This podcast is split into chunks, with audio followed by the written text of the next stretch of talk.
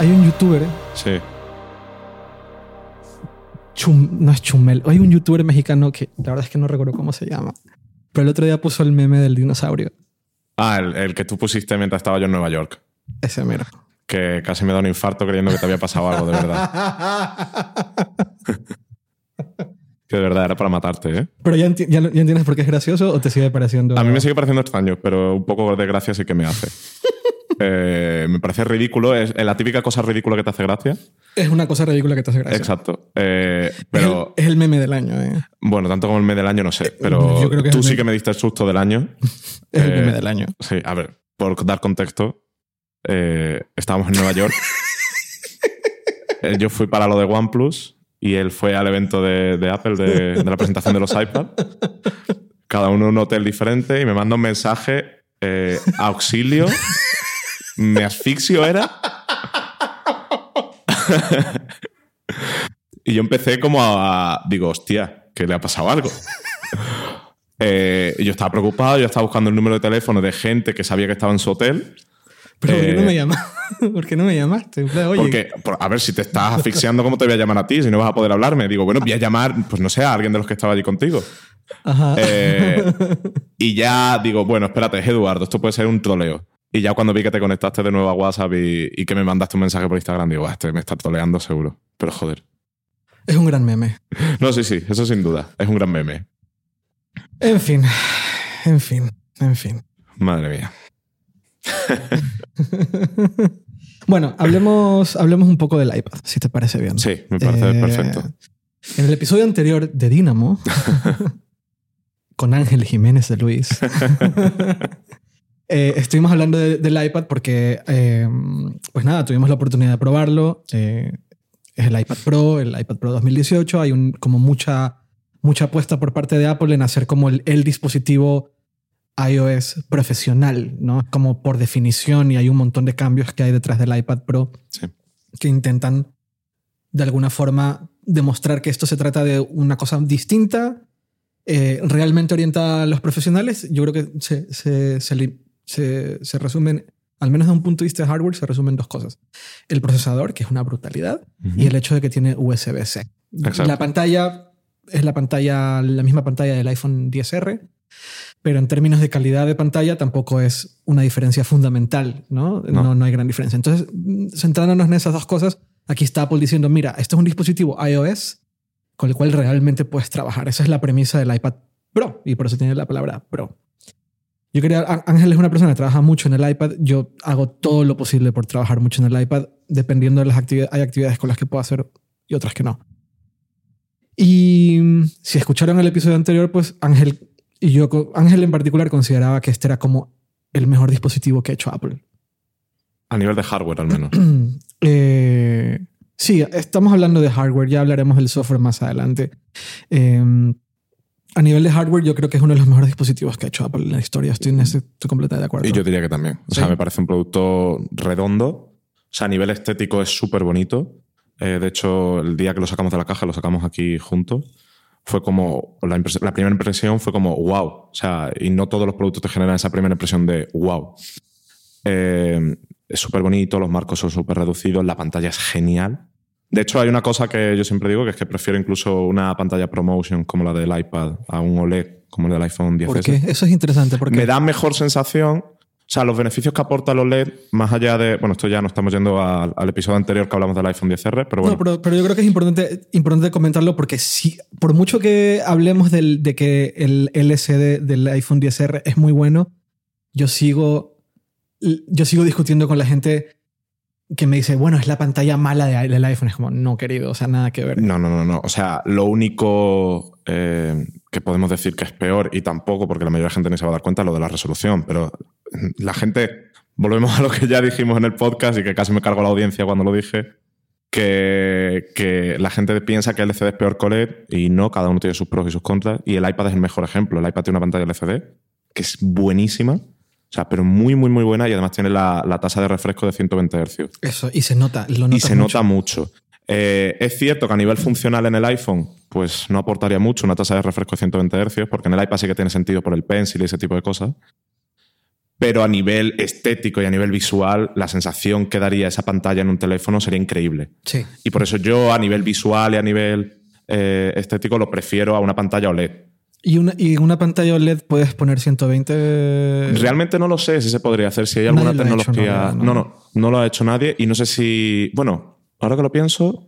No, creo que no, porque el teléfono de Razer tiene una pantalla de 120 Hz, pero no estoy 100% seguro si era IPS. En este OLED. momento hay una persona en un cuarto oscuro frente a un ordenador escribiendo: Estos de Dinamo no tienen idea. No tienen ni puta idea. Que lo han puesto, ¿eh? Bueno, no me hay un, sorprende. hay un hay- me llegó una notificación de Sí. un nuevo un nuevo eh, Comentario. comentario de, de- ya ves que puedes calificar y puedes dejar comentarios Sí. sobre el podcast pues y literalmente bueno de hecho se refieren a ti en particular querido. no le- le digo- Ah, lo dices en serio, sí, porque me en serio, lo puedes buscar Ah, lo aquí, aquí tenemos una estos en este podcast insultan a la audiencia Digo, sí pues sí de hecho, de hecho lo hicimos Bueno, pero con cariño, ¿eh? con todo el cariño del Sí, mundo, sí. obviamente. Eh, bueno, entonces, lo que decía, un poquito más de contexto. Eh, esto fue, esto lo grabamos el pasado jueves, me parece. Sí, lo grabamos el pasado jueves por la noche. Prácticamente una semana más tarde, yo he estado intentando hacer todo lo posible por usar el, el iPad. No voy a decir como mi equipo principal, porque por motivos que no vienen al caso, en, la oficina uso un Mac.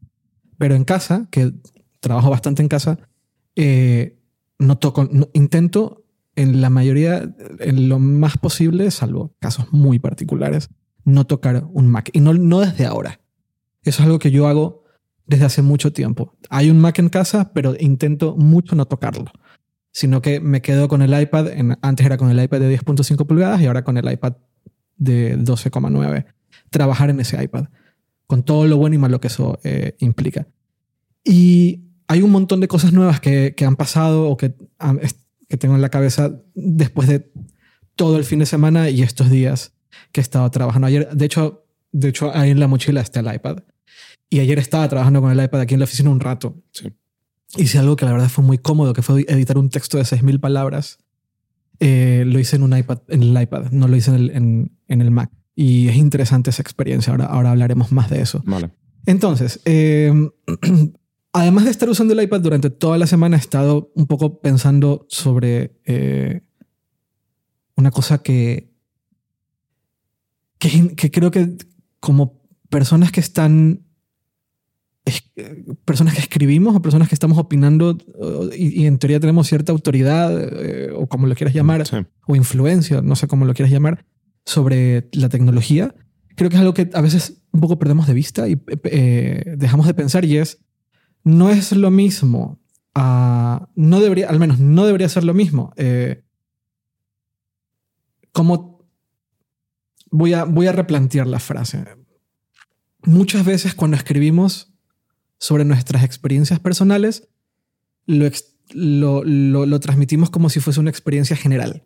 Es decir, si yo no puedo reemplazar el Mac con un iPad, en vez de decir yo no puedo reemplazar el Mac con un iPad, a veces decimos no se puede reemplazar un Mac con un iPad. Y honestamente, eso no es cierto. Hay demasiados casos de uso muy particulares, muy diferentes al tuyo o al mío, en donde por supuesto que se puede reemplazar el Mac por un iPad. O sea, sin duda alguna. Eh, Esto me vino a la cabeza porque el fin de semana estaba yo en un café trabajando con el, con el iPad y vino un amigo.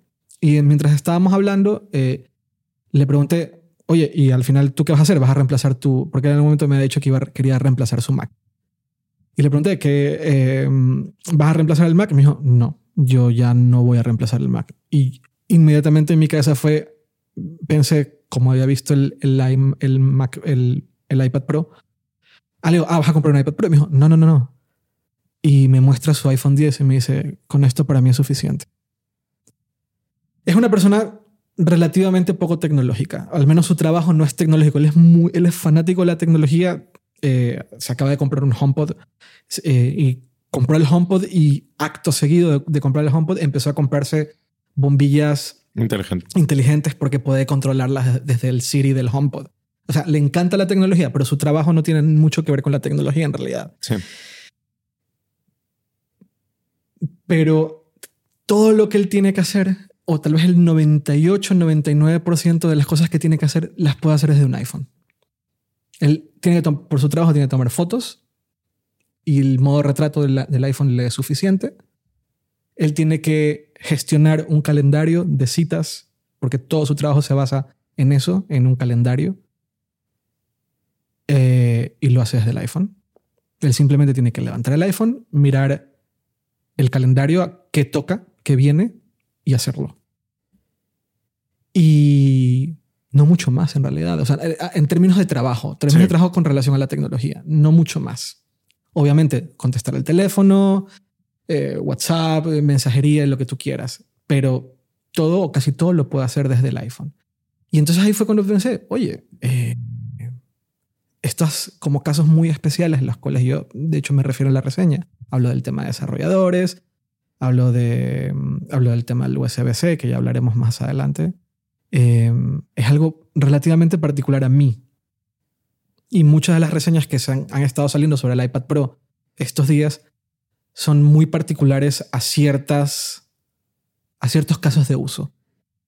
Lo cual me recuerda a muchas de las reseñas que salieron del MacBook Pro hace unos meses, en que la gran mayoría de las reseñas eran personas que editaban video en 4K y se referían particularmente a lo que tarda en hacer render video en 4K. Cosa que yo, por además, ejemplo. Y además en Premiere. Que era. Como el, software, ¿verdad? El software en concreto, porque con Final Cut no tenían. Obviamente. Ese problema. Lo decían con Premiere. Vale. Yo no edito video. Yo no edito video en 4K y quién sabe si algún día lo hago. O sea que ese caso de uso es muy particular a cierto sector de personas que no aplica conmigo.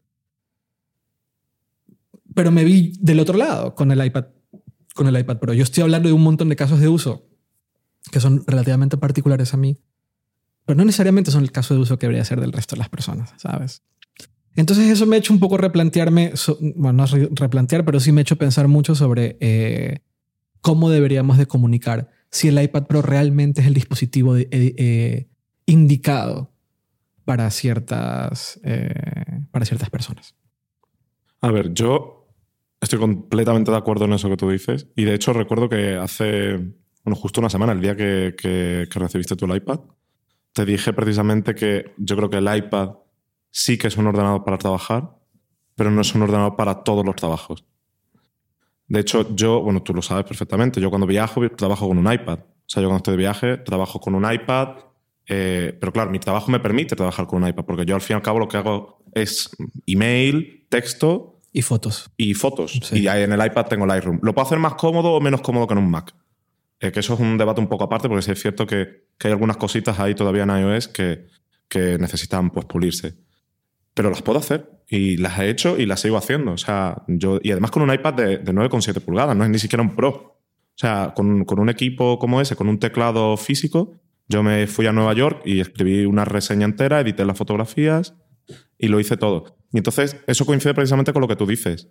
Una persona que a lo mejor tenga que, que pues, editar vídeo, pues igual el iPad Pro no le es suficiente, o un desarrollador, de hecho un desarrollador yo creo que en, en la mayoría del trabajo no lo puede hacer en un iPad, eh, sí y no, ya hablaremos de eso. Vale, porque, ahora después... porque con todo lo que acabo de decir, también hay otra cosa que he pensado que ya hablaremos, pero sigue, sigue. Eh, bueno, entonces continuando. Eh, pero en cambio, otro caso de uso es un fotógrafo.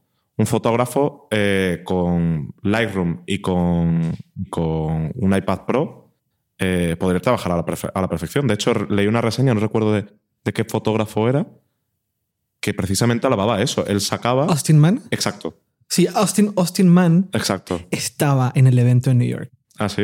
Y yo no me enteré hasta después. Pero él no solo estaba en el evento en New York, sino que él estaba en una de las estaciones de trabajo con el iPad mostrando cómo su flujo de trabajo.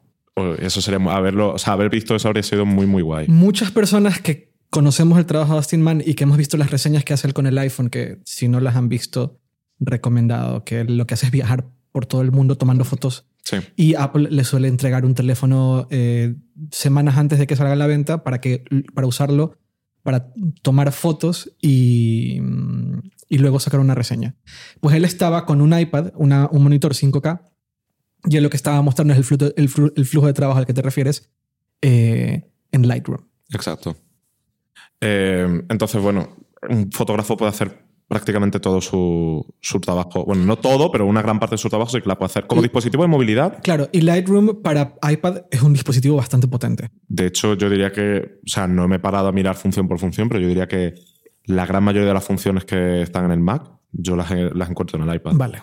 Eso es importante también entenderlo, que Adobe está haciendo mucho esfuerzo por traer las aplicaciones de escritorio que están tradicionalmente en Mac y en PC al iPad. Eso es importante, ¿no? Después hay cositas que es lo que quería comentar, que bueno, lo comenté en Twitter, de hecho. Eh, puedo editar fotografías, 200 fotografías RAW en un iPad Pro, eh, hacerlo genial, de hecho mejor incluso que en un Mac, porque lo haces con el Apple Pencil, puedes eh, desarrollar más, o sea, puedes establecer máscaras con más facilidad, puedes hacer un sinfín de cosas y de una forma mucho más orgánica que, con, el, que con el propio MacBook pero después necesitas exportar esas imágenes, meterlas en un zip y enviarlas aquí a la oficina, ¿no? O subirlas a un CMS o lo que sea.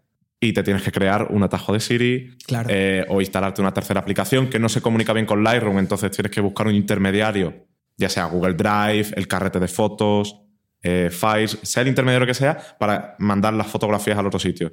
Y si después quieres, eh, que esto ya me parece un poco ridículo, si quieres eh, renombrar todas esas imágenes en base a un patrón, pues, por ejemplo, si son fotos del iPad Pro, es iPad Pro-1, iPad Pro-2. Tienes que crearte otro tajo de sí. De hecho, te, recuerdo mandarte un mensaje en JFK y, decirte, mientras estoy esperando me estoy haciendo atajo de Siri para hacer este tipo de cosas. Es terrible, es, una locura. Y son cosas, y, o sea, en mi, en mi caso de uso, la mayoría de las frustraciones no vienen en las cosas grandes, porque yo tengo Lightroom, tengo eh, aplicaciones, editores de texto súper potentes en el, en el Mac, perdón, en el iPad, eh, todas las herramientas que utilizo en el día a día, eh, Gmail, Slack, todo eso está en el iPad. y lo único, y lo único que, que, que echo de menos son cosas muy sencillas, como por ejemplo, pues lo que te comentaba, lo de los zips, lo de renombrar ficheros. Entonces, la mayor parte de mi frustración está en las cosas simples, no en las cosas eh, grandes. por decirlo así. A eso, a eso es a lo que yo iba con, todo este tema. Em, entonces, tienes, tienes a Apple diciéndote, este es el dispositivo Pro, es decir, profesional, productividad, eh, punta de lanza de iOS, ¿no? Eh, Mac, Mac lo tienen resuelto. Mac está resuelto, el MacBook Pro es el dispositivo insignia, la punta de lanza, como lo quieras llamar, de la productividad eh, en ese sistema operativo. Eh, y pasa una cosa muy loca, que eh, tienes, por ejemplo, ¿cómo se llama esta aplicación que es increíble para ilustrar? Procreate. Procreate, que es tremendo. Y, además que cada vez como que suben la... Es como cada vez más sorprendente. Es, wow. ¿no? Pero imagínate que tienes un archivo de, no sé, 100 gigas. o, no, no, 100 gigas, pero sí 2 gigabytes. Imagínate que le das y le das y le das capas, capas, capas, capas. O mañana tienes instalado Photoshop, el Photoshop, el, el, el, el que, el que anunciaron, eh, el que se mostró en la demo y, y, va a salir en 2019, y tienes 200 capas y son 3 gigas. Y estás en un evento donde eh, no hay internet o el internet es lento y lo tienes que, se lo tienes que enviar a alguien por, por, lo que sea. Le conectas la memoria USB y no pasa nada. sí, sí, y son cosas súper simples. Entonces, ¿qué onda? Eh, yo, ya lo que iba, yo entiendo la argumentación y, y, cada día intento entenderla mejor, que no todos trabajamos igual y que las herramientas de trabajo no son todas no significan lo mismo para todos. Yo entiendo que un Mac no significa lo mismo para mí que probablemente para una persona que ha usado PC toda la vida. Hay, una youtuber bastante conocida en, España, Gominuke, que cada vez que dice que ella usa PC, a mí me da algo. digo, ¿cómo? O sea, ¿por qué? Si usarás un Mac. Pero yo luego digo, no, ella es su herramienta de trabajo y lo hace muy bien en una PC. Yo no soy nadie para estar diciéndole, deberías usar un Mac. Lo mismo con un iPad. Yo no soy nadie para ver, si veo a una persona haciendo una serie de cosas en un, iPad, que yo lo haría en, en, un Mac mucho más rápido, yo no soy nadie para, para decirle que no debería hacerlo. Pero esa persona nunca va a poder conectar un, al menos en, términos actuales, nunca va a poder conectar un USB, una memoria USB, eh, copiar el archivo rápido y salir. O sea, es que no va a poder. Y cosas más simples aún. El fin de semana estaba tratando de renombrar un archivo. Yo necesitaba renombrar un archivo que la extensión era PEM. Quienes son muy técnicos entenderán que es un PEM, es una llave, una llave cifrada para conectar. Bueno, es una llave privada cifrada necesitaba renombrarlo porque la única forma de abrir el PEM, el, PM, donde viene dentro mi llave privada, que necesitaba copiarla a un software para conectarme a un servidor, a un software de un terminal, básicamente. Un, sí, necesitaba mi llave privada. La única forma de abrir la llave privada era renombrando el archivo a .txt y abrirlo en cualquier aplicación del iPad. Bueno, pues resulta que files, o sea, o archivos de mm, archivos de, de iOS no permite cambiar extensiones. Explícame eso. A ver, volvemos a lo mismo. Eso es algo un poco particular, porque yo en mi día a día no cambio extensiones, por ejemplo. Vale, es relativamente particular, pero yo puedo entender... Es algo básico, pero particular. pero joder, a ver, hay un montón de casos. El, no, el cambiar nombre de archivos me resulta de las cosas más básicas que haces en un gestor de archivos. O sea, insisto, esto es profesional. Esto no es esto no es un iPad para escribir. O sea, esto no es un. No, no, no. Eh, por ejemplo, y te pongo otro caso muy particular, y un caso es particular, pero al mismo tiempo general. Eh, hay, hay, hay, aplicaciones de escritura que guardan la extensión de los archivos de texto .md por Markdown, ¿vale? Eh, y los .mds los lee, por ejemplo, GitHub, pero los lee muchas aplicaciones que soportan Markdown. En el iPad por ejemplo, IA Writer no usa .md, usa .txt. Yo simplemente tendría que modificar de .md a .txt para que IA Writer entienda que están ahí y los use. Bueno, no se puede. Se puede, pero tengo que usar un archivo, tengo que usar una aplicación de terceros, en este caso Documents, creo que se llama. Documents te permite renombrar las extensiones de los archivos. Perfecto. Pero Documents no tiene, por algún motivo que no entiendo, no soporta arrastrar archivos desde files, desde, archivo, desde la aplicación de archivos. Yo no puedo arrastrar. No, sí que permite arrastrar, pero no puedo arrastrar varios. Yo necesito arrastrar varios y meterlos en, en documents. No se puede. Deja hacer uno por uno, lo cual es estúpido. Porque no se puede. No se puede. Entonces, venga, va, arrastrando uno por uno, cambiando uno por uno la extensión y luego sacarlos. Uno por uno también. Sí. No, no, no, tiene, no, tiene sentido. No tiene sentido porque esto no es un tema de limitación. Esto no es un tema de hacer las cosas distintas. Yo puedo entender, el, vamos a hacer las cosas distintas. Y esto no es un tema de hacer las cosas distintas. Esto es un tema más de legacy. El, el legado de iOS. Sí. Que lo limitas porque es un dispositivo móvil y está muy enfocado en el iPhone. Todas estas cosas que estás intentando hacer como profesional nunca las vas a hacer en el iPhone, entonces no las ponemos. ¿Para qué ponemos una función de cambiar extensión, lo cual implicaría que el sistema tiene que estar observando siempre la extensión del archivo? Una vez que no lo cambias, entonces el, sistema no tiene que estar observándolo y ahorras recursos. Pero eso es en iOS, en un iPhone, en un iPad, debería de ser distinto. Y entonces, en cierta forma, el legado te echa un poco para atrás. Esa es mi percepción general Sí, pero volvemos a lo que decíamos. Son cosas. Es, lo, que me, lo que me fastidia, que son cosas pequeñas, son cosas absurdas, son cosas que dices. ¿Por qué esto es así? O sea, que estos son dos líneas de código en iOS que te permite hacerlo. Mm, bueno. Bueno, dos líneas estoy exagerando, pero, pero es algo muy sencillo de implementar. En teoría. En la mayoría de los casos. En teoría lo es. El, año pasado yo escuché a Craig Federighi en, algún podcast explicar el reto que implicaba eh, implementar el drag and drop en, en, en iOS y dio una serie de argumentaciones sobre la seguridad, de lo que implica hacer el drag, eh, arrastrar archivos o arrastrar elementos entre aplicaciones en iOS, que había un reto muy grande de seguridad porque iOS, cada aplicación está mm, sandbox, está dentro de una... Compartimentada, por decirlo Exactamente, está compartimentada. Una aplicación no puede afectar a otra, pero con arrastrar archivos eso tendría que cambiar, porque en el momento que tú estás pasando el, en el momento que tú, tienes un elemento en el dedo y lo pasas a otra aplicación, entonces un poco rompes.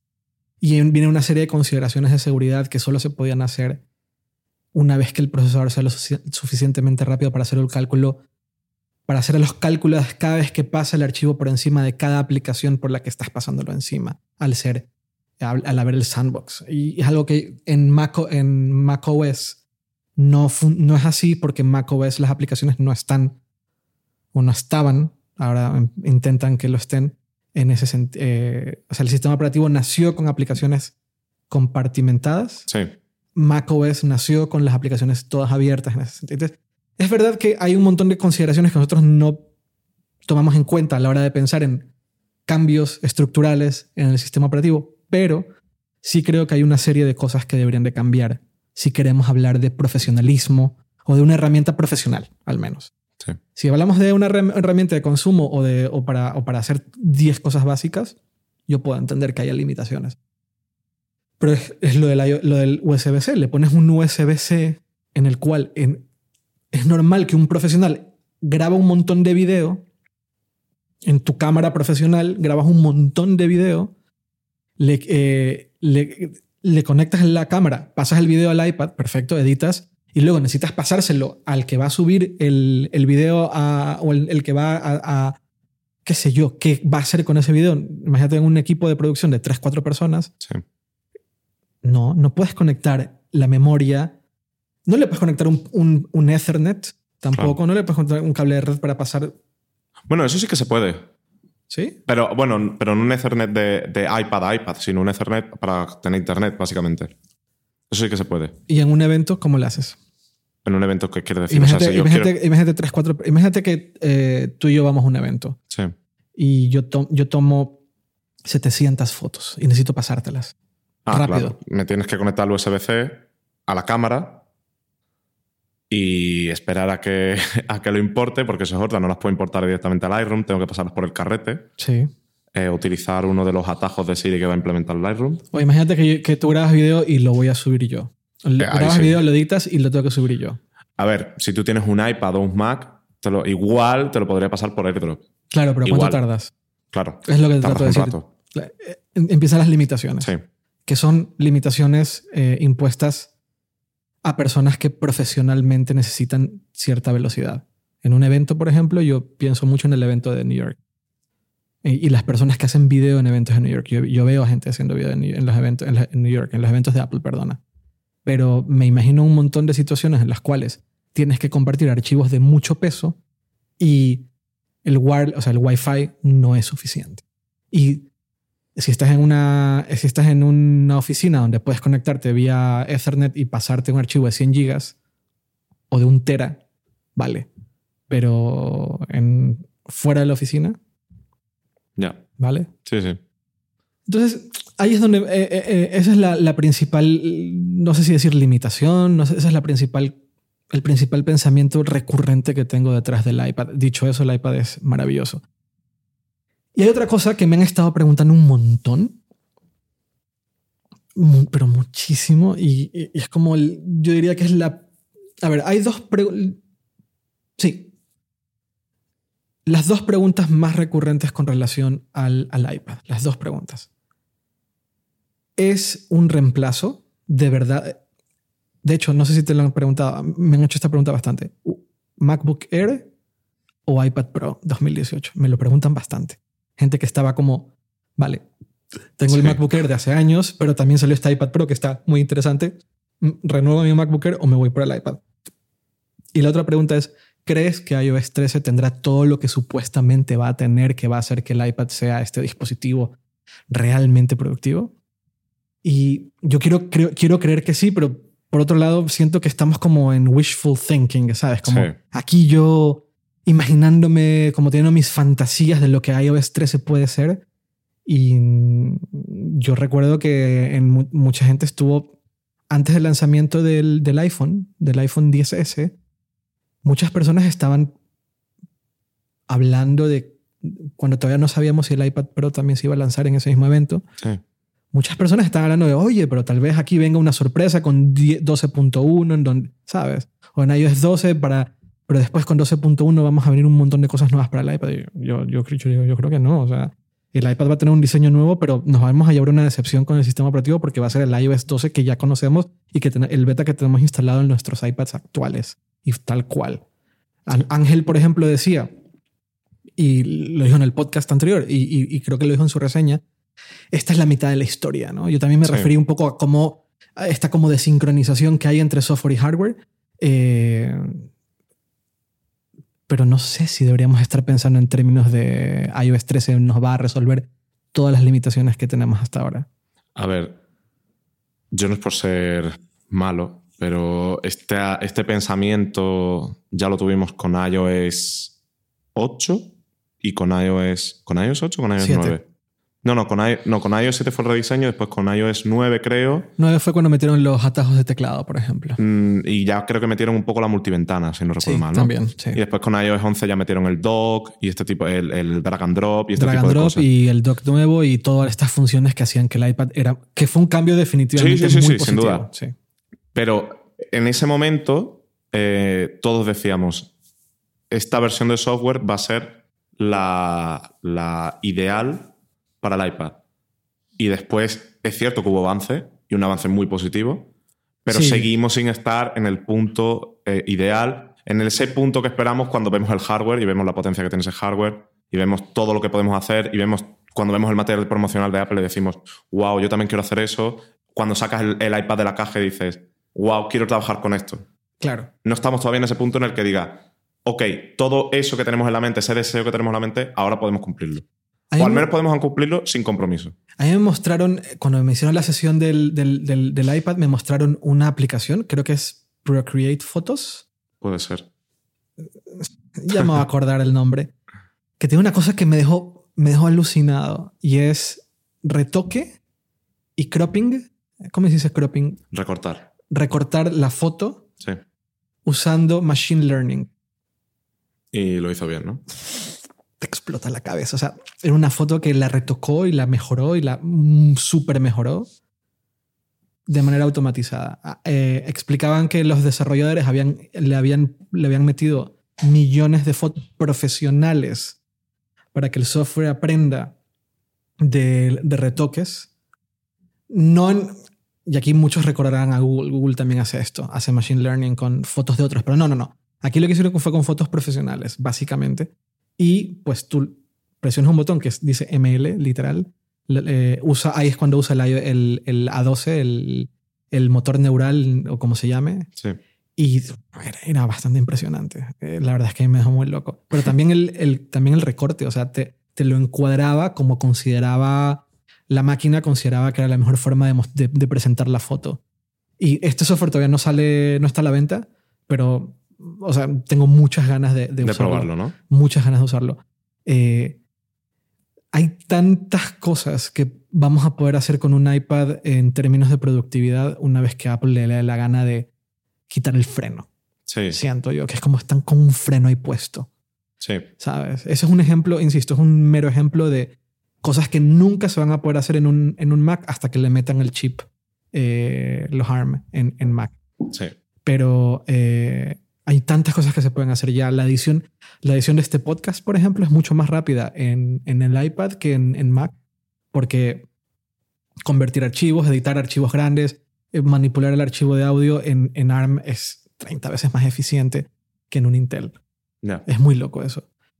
Pero seguimos ahí limitados, limitados. Y limitados. aparte, todo lo que es el trabajo creativo con un iPad, como muchísimo más orgánico. O sea, como muchísimo más orgánico, como muchísimo más natural, como muchísimo más fluido. Sí. Eh, igual el, el audio no es la mayor expresión artística, por decirlo así.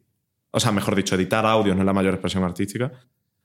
Pero yo creo que también, o sea, el, el tocar todo con tus dedos y, y- y- y arrastrarlo y sentirlo como algo más natural, como algo más real, yo creo que es algo súper valioso del iPad y me da mucha pena que por las limitaciones que hemos comentado no, no acabe, diga- digamos, de, de- de- de rematarse ¿no? esa jugada. Porque el otro día con Lightroom lo noté muchísimo. Estaba editando fotos en el, en el Mac y decía, ok, están quedando geniales las fotos, tal. Pero es que me salía de forma natural coger el pencil y ponerme a editarlas de forma natural con el, con el iPad. Sí. Selección de elementos. Hay un montón de detalles que puedes usar con, con- con una pantalla táctil y el pencil que No, y también a la hora pues hacer zoom es como más sencillo hacer zoom. O sea, no es que tienes un tapa grande en el Mac al fin y al cabo, pero es como más Es más orgánico. Sí, la sí. palabra correcta es orgánico, orgánico, estoy de acuerdo. Y, y me da pena que por, por- por- por limitaciones absurdas, algunas tendrán su sentido, ¿no? Pero la mayoría son absurdas o, o limitantes. No estemos ahí, no estemos en ese futuro que casi estamos agarrándolo, pero no lo tenemos al 100%. ¿Sabes? Como que lo estamos cogiendo, pero solo la punta. No estamos cogiéndolo al 100%. Entonces me da un poco de, de rabia, porque yo soy el primero que le encantaría trabajar con un iPad todo el día, Y a mí, y a mí. pero... Hay una cosa que yo eh, a veces suelo mencionar en mis reseñas y es. eh, yo llevo trabajando con un Mac o con un portátil desde el 98, 99. 99. Es decir, ya soy un viejo. A, a casi 20 años de, haber, de, de- de trabajar con un dispositivo portátil más o menor peso. Mi primer, mi primer portátil fue un MacBook, no, un PowerBook G3, que era pesado. Ahora que lo pienso, en aquella época, mira qué liviano es esto, era muy pesado. Y mm, eran los G3, los... En alguna época los, los PowerPCs eran más rápidos que los Intel y eso cambió muy rápido. Eh, en aquella época Apple se, se metió en una esquina termal, en un hueco termal sí. con los PowerPCs. Y le está pasando ahora lo mismo con Intel, es muy loco, es muy gracioso. Como lo- lo- el- Voy a enlazar en, en las notas de- de- del podcast, voy a enlazar la keynote de Steve Jobs cuando hicieron el, el switch a Intel. Y las argumentaciones que él usa, y nadie como él para explicar estas argumentaciones técnicas, de por qué se hizo el switch. Y él habla, él habla de cómo se terminaron metiendo efectivamente en un hueco termal. Y él pone, la, pone como ejemplo un PowerBook G4 sí. y dice, queremos hacer el PowerBook G5.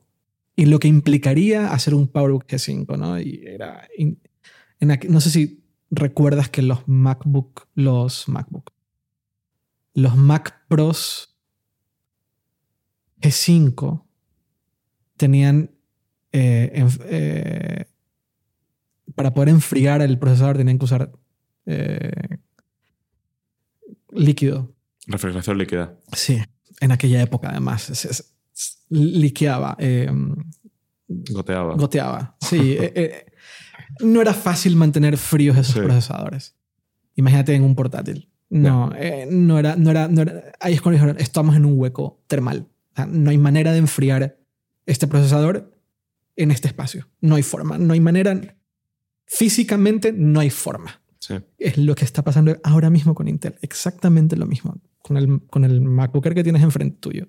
La única manera de hacer que ese procesador se enfríe sin ventilador es bajándole la velocidad. Sí. Punto. No hay de otra. cual. ¿Quieres, quieres, quieres, quieres que vaya más rápido? No, no, no.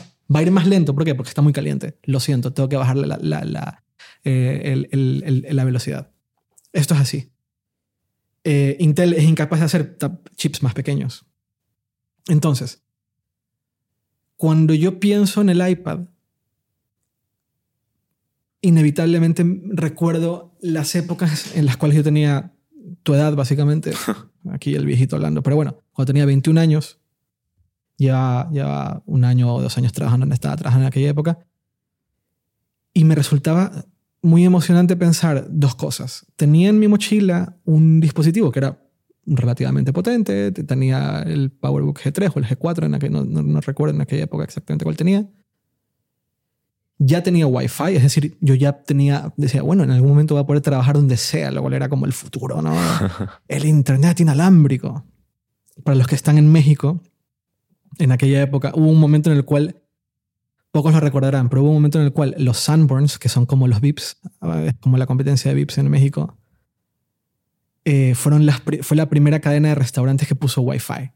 Y veías a todo el mundo metido en un Sunburns trabajando con lo que sea que podía conectarse a Internet. Pero era muy emocionante eso. Era como, mira, en el futuro vamos a poder hacer esto de manera normal. Bueno, el futuro nos alcanzó y las cosas no son como creíamos, pero bueno, inevitablemente yo recuerdo eso, el ir caminando por la calle de mi casa a la oficina y pensar que en la mochila tengo un dispositivo muy, muy poderoso. Muy poderoso para la época. Después no era tan poderoso, tal vez era un poco pesado. Y cada vez que hago un análisis de un MacBook Pro o de un iPad o de un iPhone, pienso en aquella época. y cómo hemos avanzado, que se ha avanzado un montón.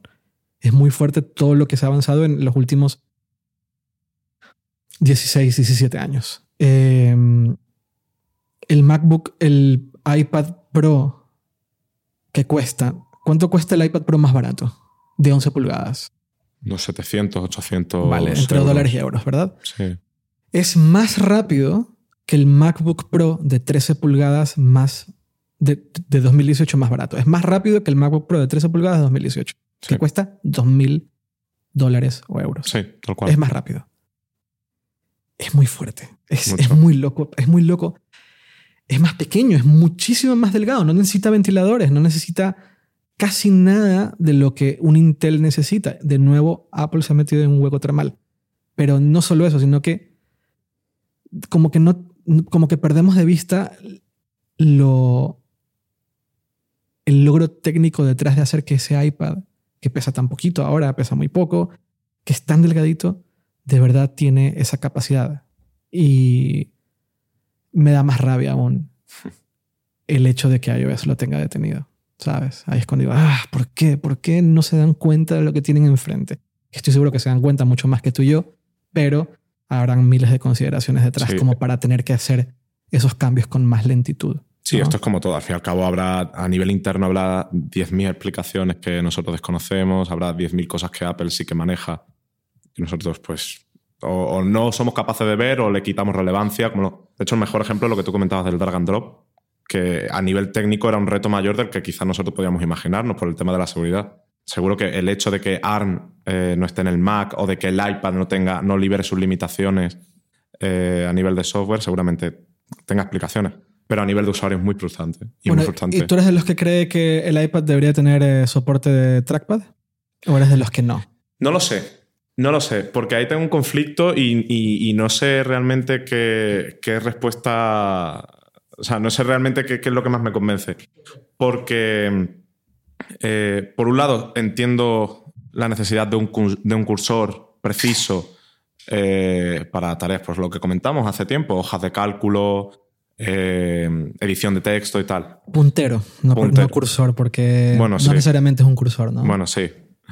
Eh, pero después veo mucha gente que defiende el pencil como un puntero. Sí, sí, sí. De hecho, es la. el Y también me paro a pensar en que igual las interfaces de usuario. O sea, digamos que estamos intentando utilizar interfaces de usuario preparadas para un cursor con una pantalla táctil. Por ejemplo, una hoja de cálculo. Es algo, son celdas muy pequeñas que requieren cierta precisión. pero, pero no hay de otra.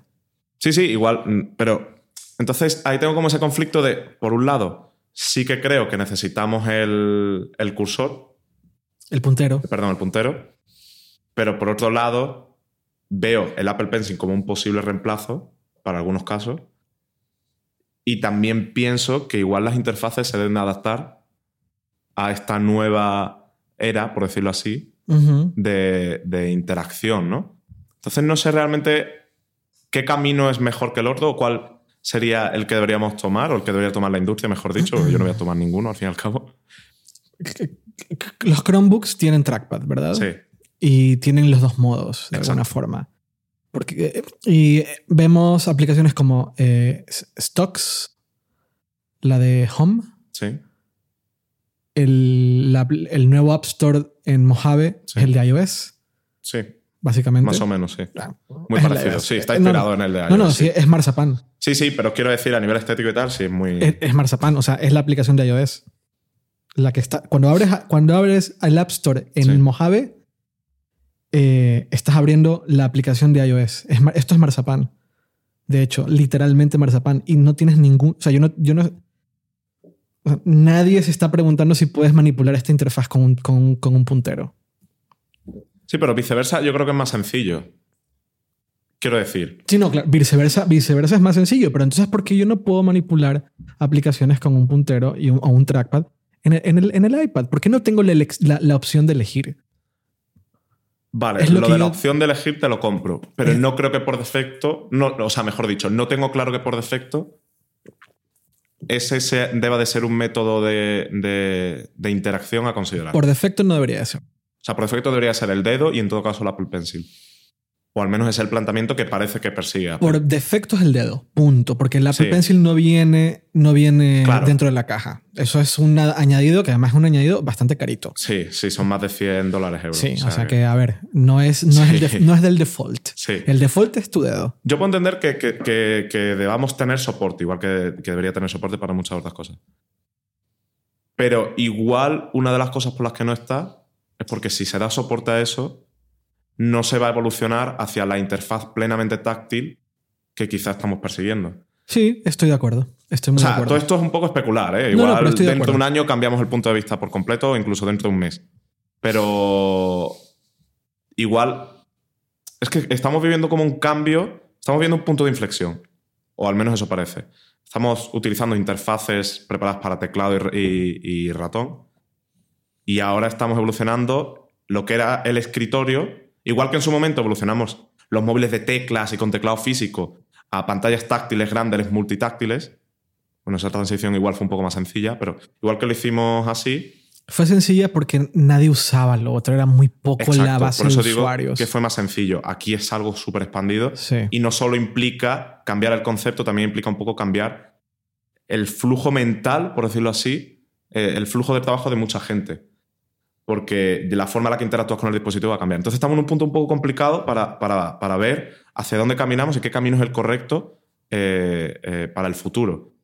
Entonces quizá Apple no, no haga lo del mouse porque cree que el camino es la interfaz táctil y siente que si da soporte para el mouse, digamos que no vamos a evolucionar hacia donde deberíamos evolucionar. Sí, estoy completamente de acuerdo contigo. Pero también entiendo que hay muchas cosas que a día de hoy queremos hacer con un iPad Pro y que sin un mouse Es muy se hace más complejo. Se hace más complejo, así como las hojas de cálculo. Yo creo que es el ejemplo perfecto. Y yo siempre pongo como ejemplo editar textos, pero el otro día miré un video de una persona que dice, creo que nadie sabe este, esto de poner los dedos, sobre la, los dedos sobre la pantalla y elegir, lo cual efectivamente me ha ayudado mucho en la edición. Pero, por otro lado, eh, aquí es cuando Apple tiene doble rasero. Vale, ¿por qué los Macs no tienen pantalla táctil? Porque te dicen que es muy cansado extender la mano a la pantalla todo el tiempo. Y estoy de acuerdo. Llega un punto en el cual estás harto de tener los dedos en la pantalla con el modo laptop, con el modo portátil. Pero Apple te da un teclado que hace modo portátil, pero tienes que extender los pinches dedos a la pinche pantalla. ¿Sabes? Como, dude, Sí, sí. a ver, o uno u otro, ¿no? Y si vas a hacerme extender una hora los dedos a la maldita pantalla y tener que editar, eh, tener que ma- manipular la pantalla táctil con los dedos para hacerle como un trackpad, ponme un puto trackpad en el puto teclado y nos dejamos de tonterías. O que pongan una. ¿Cómo, cómo se llamaba la- la- el cursor este rojo que tenían los ThinkPad? Que pongan algo de eso. No, no. No, no, o sea, broma, yo tampoco quiero eso, pero sería gracioso. ¿eh? Ángel decía una cosa que me pareció interesante, también lo dijo en el iPad, en el podcast pasado. Dijo, ¿por qué no sistemas de scroll? Es decir, ¿por qué no el teclado tiene un área táctil que no necesariamente es un trackpad, pero que me permite hacer cosas como eh, lo que haces con el teclado en el iPad o en el, o en el, Sí. o en el iPhone que mantienes presionado o si tienes Force Touch Persona fuerte. y se convierte en un track, una especie de trackpad y Sí. puedes mani- mover el, el cursor literal. Bueno, eso está en el iPad, pero con, con el pero, teclado pero tienes virtual. que poner los dedos en la pantalla. Claro. Ya, no quiero poner los dedos en la pantalla. Quiero, ponerlos, quiero dejar los dedos en el teclado, donde yo estoy. Como cuando escribes con el iPhone. Escribes con Sí. el iPhone, no tienes que mover el dedo a otro lado para ma- manipular la posición del cursor. ¿Por qué tengo que levantar la mano, extenderla, tocar la pantalla enfrente y mantener el fucking brazo extendido durante una hora para editar un texto? Es insoportable. La- y es literalmente la razón por la cual Apple ha defendido no poner pantallas, con toda la razón, no poner pantallas en un Mac. Porque es incómodo. Pantalla táctil. Pantalla táctil en un Mac. Es incómodo, estoy totalmente de acuerdo. Por eso los eh, dos en uno, nadie usa la pantalla táctil cuando está en modo laptop. Es normal, es incómodo. Hay un momento en el cual te, te cansas de tener la mano extendida. Porque en el iPad no puedo buscarme una forma de no tener la mano extendida todo el pinche tiempo? Es que de verdad llega un punto en el cual dices, a ver, ya basta. Y, vale, entiendo la, otra argumentación, pero habrán cosas que tienes que hacerlo sosteniendo el iPad en el brazo como si fuese un cuaderno. Perfecto. Pero no es tan fácil y no es tan cómodo tener que armar y desarmar todo el tiempo el teclado para pasar de un modo al otro. No es lo más digamos que no termina de ser lo más cómodo del mundo. Yo entiendo que habrá algún tipo de evolución con el tiempo, pero ahora mismo mi... siento que estamos en la mitad, ni el uno ni el otro. O sea, hay doble rasero. En mi opinión, hay doble rasero del argumento.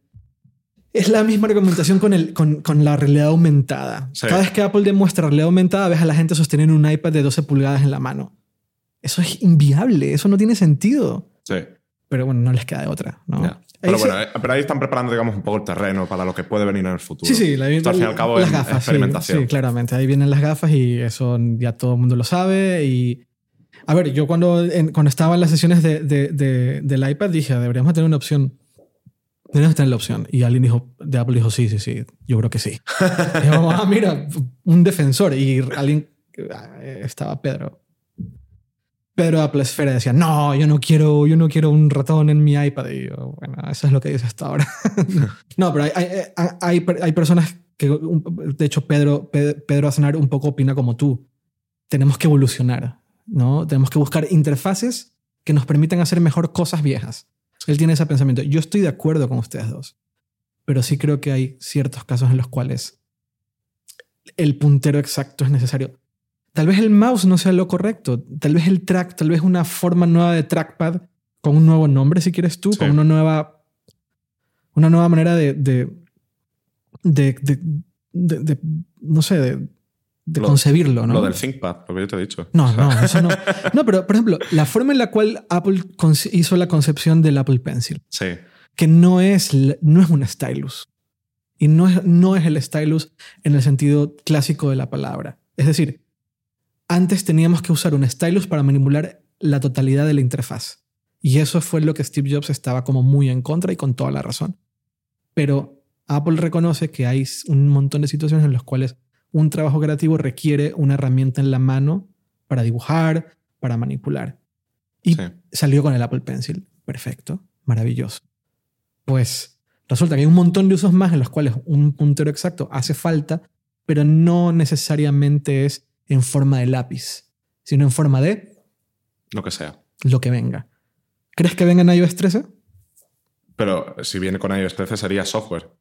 Tú, tú te Mm. refieres a algo de software, no una pieza de hardware. No, porque, mecánico. si es, porque si es un acceso, o sea, tendrá que venir en conjunto. Eh, Sí, Ponte tú que es un nuevo, un nuevo folio, un nuevo Smart Keyboard folio eh, con algo nuevo. sí. que es la, es la propuesta de Apple del el reemplazo al trackpad, por ejemplo, por decir algo. ¿no? Sí. no es un trackpad como tal, pero imagínate que el teclado es táctil. Una cosa así, ¿no? Y de repente tienes un área en el teclado mismo que es táctil. Entonces tú, con dos dedos, tal y como lo haces con la pantalla, puedes pasar a modo trackpad de iOS. Sí. Que no es trackpad, pero el propio Apple se refiere a modo trackpad. O sea, no lo digo yo, lo dice Apple. En la, te metes a la web de Apple, le das a iPad, le das por qué iPad y lee modo trackpad. O sea, ellos se refieren al modo trackpad. Eh, Esto está ahí, sí, pero está como a, la- a medias, sí. ¿sabes? Imagínate un teclado que mantienes presionado la barra espaciadora con dos dedos y de repente se convierte en un modo trackpad. Coño, está de... Aquí yo voy a decir de puta madre, pero está de puta madre, está increíble. Una cosa así, ¿no? Sí. No, a ver, yo, yo entiendo todo lo que dices y, y de verdad que lo comparto, pero es que sigo sin ver un camino claro, porque es, lo que, es el conflicto que te he dicho. Es evo- intentar evolucionar y a base de frustrar hasta que consigamos lo ideal, o, o dar una solución ya y hacer que el iPad por fin sea productivo y a partir de ahí ir evolucionando hacia el punto que yo creo que, que realmente es el, eh, el punto final, ¿no? Que es que las interfaces sean mayormente táctiles y que el uso del, pulso, del, del- del puntero y del pencil pues sea para casos muy residuales. Eh, Que es un caso residual más eh, que no son residuales en realidad. sí, pero párate, o sea, por ejemplo, alguien que está haciendo una presentación en Keynote, ¿realmente necesita un cursor? O sea, un puntero. No, en un Keynote no, pero si vas a editar texto sí, lo siento, pero sí. Y, y alguien que se pasa el día con mails y calendarios, Sí. Con mails sí, porque estás todo el día escribiendo. Tienes que corregir textos. Tú, tú cu- cuando tú estás escribiendo un texto largo y tienes que ponerle Sí, negritas sí. y cursivas, ¿qué Ahí haces? sí, Te- te quieres matar. Ahí sí, como, ahí me da "Joder, un esta ataque. mierda. Ahí- y en el iPad, una de las cosas que me frustran de hecho es tener que, que cuando tengo que editar texto y tocar y parar. Seleccionar palabras. Sí. Alguien hizo un una. poco- ¿Viste ese video que ah, eh, Ángel, Ángel, aquí mencionan Ángel todo el tiempo. Eh, pero es que, claro, eh, estamos él y yo en el mismo como camino de descubrimiento y de búsqueda. Eh, ¿Viste este video que tuiteó donde alguien había hecho una especie de... Un, Con el pencil. para seleccionar y manipular texto? Y el double tap, el Sí. tocarlo dos veces para que pasen cosas, eso es muy interesante. Claro, pero. eso a mí me gusta. A, ¿ves? A eso es a lo que me refería. Igual el Sí. pencil en ese tipo de situaciones es el puntero que buscamos. Sí, puede ser. A mí me gustaría, por ejemplo, que IA Writer o Drafts o alguna de estas aplicaciones como profesionales para escribir en Markdown pongan soporte de pencil, pero además pongan este como menú contextual que no sé qué aplicación Sí. había mostrado que salía como hacías double tap y salía un menú contextual y tú elegías qué querías. Imagínate, vas seleccionando double tap, Cursiva, negrita. negrita, mete un enlace, lo que sea. arrastra esto de aquí a, a- Eso me parecería muy interesante y me resolvería gran parte de la frustración detrás de la edición del texto, Sí. ¿no? En fin. Esto es un debate que, Sí, que, sí, aquí, aquí que no tiene solución. O sí. No lo decía por la analogía sí, sí, a lo sí, mío. sí, sí, sí. Que, no, a ver, es un debate bromas, que. bromas internas de Sí, contextual. Es un debate que. que, mm, es como el. el- es algo completamente diferente, pero es como el teléfono plegable que sacó Samsung el otro día, que es algo que, Madre que hasta que no lo tengamos en la mano no vamos a saber realmente eh, qué, camino, qué camino es el correcto, si ese, si no, si tiene utilidad o no. Yo creo que estamos en una fase aún de descubrimiento y que todavía nos queda mucho por recorrer y que todavía nos vamos a frustrar un poquito porque el iPad, eh, hasta que sea el reemplazo para el 100% de los portátiles, todavía queda un camino De, importante. de todas formas, de todas formas, yo sí creo que la segunda mitad de la historia del iPad Pro 2018 se va a contar en el Developers Conference del próximo año. Yo lo espero. Lo espero. O sea, yo estoy convencido y, y va a haber, no solamente para el iPad, también para el iPhone. O sea, iOS 13 se supone que viene con todas estas que venían en iOS 12, pero que Federici Exacto. dijo, no, no, no, vamos a hablar de aquí de de cosas. optimización y de ahorro de batería y de no sé qué. Y el 13 es cuando ven- vienen una serie de cosas. Esperar una nueva pantalla de inicio, esperar un montón de cosas nuevas. Sí. No solo estamos hablando de productividad en el iPad, sino un montón de cosas nuevas. En fin. Siguiente, siguiente gran tema del, del- del podcast de hoy es el MacBook Air, Exacto. que llevas ya varios días reseñando. tú, Casi ¿no? una semana. Sí. Casi una semana. Y no sé, estoy realmente súper, súper contento con él, a excepción de una única cosa, ¿Qué cosa? el procesador. Eh, y aquí me voy a poner un poco truco, Venga, trucutú. pero... A ver, el, el MacBook Air es, lo dice Apple en la web, es, el- es un ordenador perfecto para tareas del día a día. Para tareas como... como para tareas como, pues no sé, navegar por internet, eh, presentaciones en Keynote, eh, incluso editar vídeos sencillos en iMovie, ¿no? Y para todo eso, el portátil cumple de sobra, con creces. De hecho, las fotos del iPad, el otro día las edité en Lightroom con el MacBook Air y genial. O sea, no, no noté el techo de rendimiento del portátil hasta que llevaba cuatro horas o cinco editando con el portátil, que ya el ventilador estaba al máximo, que ya había aplicado 10.000 efectos a cada fotografía, eran fotografías en RAW encima. Eh, y entonces, pues ya no iba lento, pero sí que empecé a notar que empezaba a llegar al techo de rendimiento del portátil. Entonces, un portátil que rinde muy bien. Pero no me quito de la cabeza el pensamiento de que tengo un MacBook Pro en casa de 2014. Que va más rápido, No, ¿no? que eh, rinde casi igual que este. O sea, la diferencia en rendimiento no es. O sea, este es más rápido. Pero la diferencia en rendimiento es mucho menor de lo que te esperas tras haber pasado cuatro años. Ya, ahora entiendo lo que me tratas de decir. Sí. Y esto hay una explicación.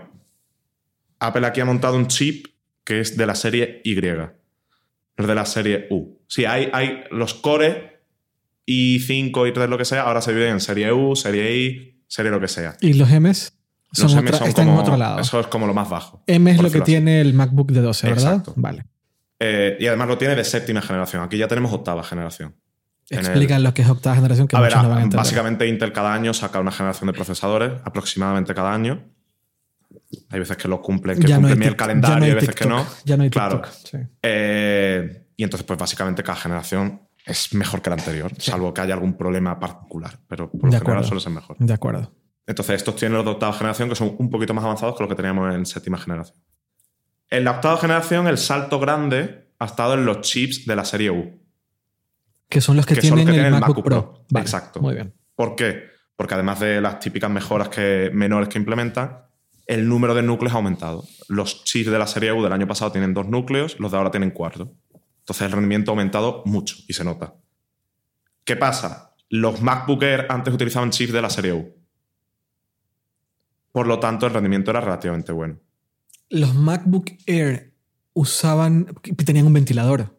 Y este también, ¿eh? ¿Eso tiene ventilador? Es mínimo, pero, tiene tiene. ventilador. Ah, vale, ok. Pensaba que no traían. Sí tiene. Ok, ok. Eh, y en cambio este, en lugar de montar un, un chip de la serie U, monta un chip de la serie Y, que son procesadores diseñados para equipos pues con, con- sin ventilador en algunos casos o con un consumo energético muy bajo, como por ejemplo el Mac de 12 pulgadas, que ese no tiene ventilador y ese también utiliza chip de la serie I. ¿También? Sí. ¿El de 12? El i5 no es un i5 normal, es un Es i5... un, Y. Sí, exacto. Vale, ok. Entonces es un poco... que es de- el tope de gama de 12, ¿verdad? No, creo que hay un i7 incluso de 12. ¿Sí? También de la serie I. Ok. Sí, sí. Vale. Entonces son chips que están pensados sobre todo para ahorro energético, para generar el menor calor posible. eh, y entonces, pues como generan poco calor, tienen un ventilador pequeño o no tienen ventilador y se pueden encapsular en, en portátiles muy delgados, como el MacBook de 12 pulgadas. Sí, de hecho está, estaba mirando justo ahora que efectivamente el MacBook de 12 le puedes poner este core dual core de séptima generación Claro, i7, pero es Y. exacto. ¿Y cuándo metieron Y en el de 12? No estoy seguro, pero diría que, que- O sea, es que Intel con las gamas ha ido jugando, con la nomenclatura de las gamas ha ido, ha ido jugando mucho tiempo. Pero casi desde el principio eran chips de potencia reducida. Primero fueron M's, que era cuando realmente se notaba que eran muy Claro. lentos, ¿verdad? Eh, entonces, siempre han sido chips de potencia reducida porque para meterlos dentro de ese chasis no les quedaba otra. Porque Claro. Un chasis sin ventilador y súper delgado. Y es, es, es complicado. eh, es, un, es un portátil complicado el de 12 pulgadas porque si quieres, si quieres ponerle un, em, un core eh, i7 y ponerle 16 GB de RAM al, al que tiene solamente al que tiene solamente al que tiene 256 GB de, de- de- de almacenamiento, el portátil se va a 1800 dólares. A ver, es que el MacBook de 12 pulgadas a día de hoy es una de las cosas que comentó la reseña, que ya Sí. comenté en otro artículo. El MacBook de 12 pulgadas a día de hoy no tiene sentido ninguno.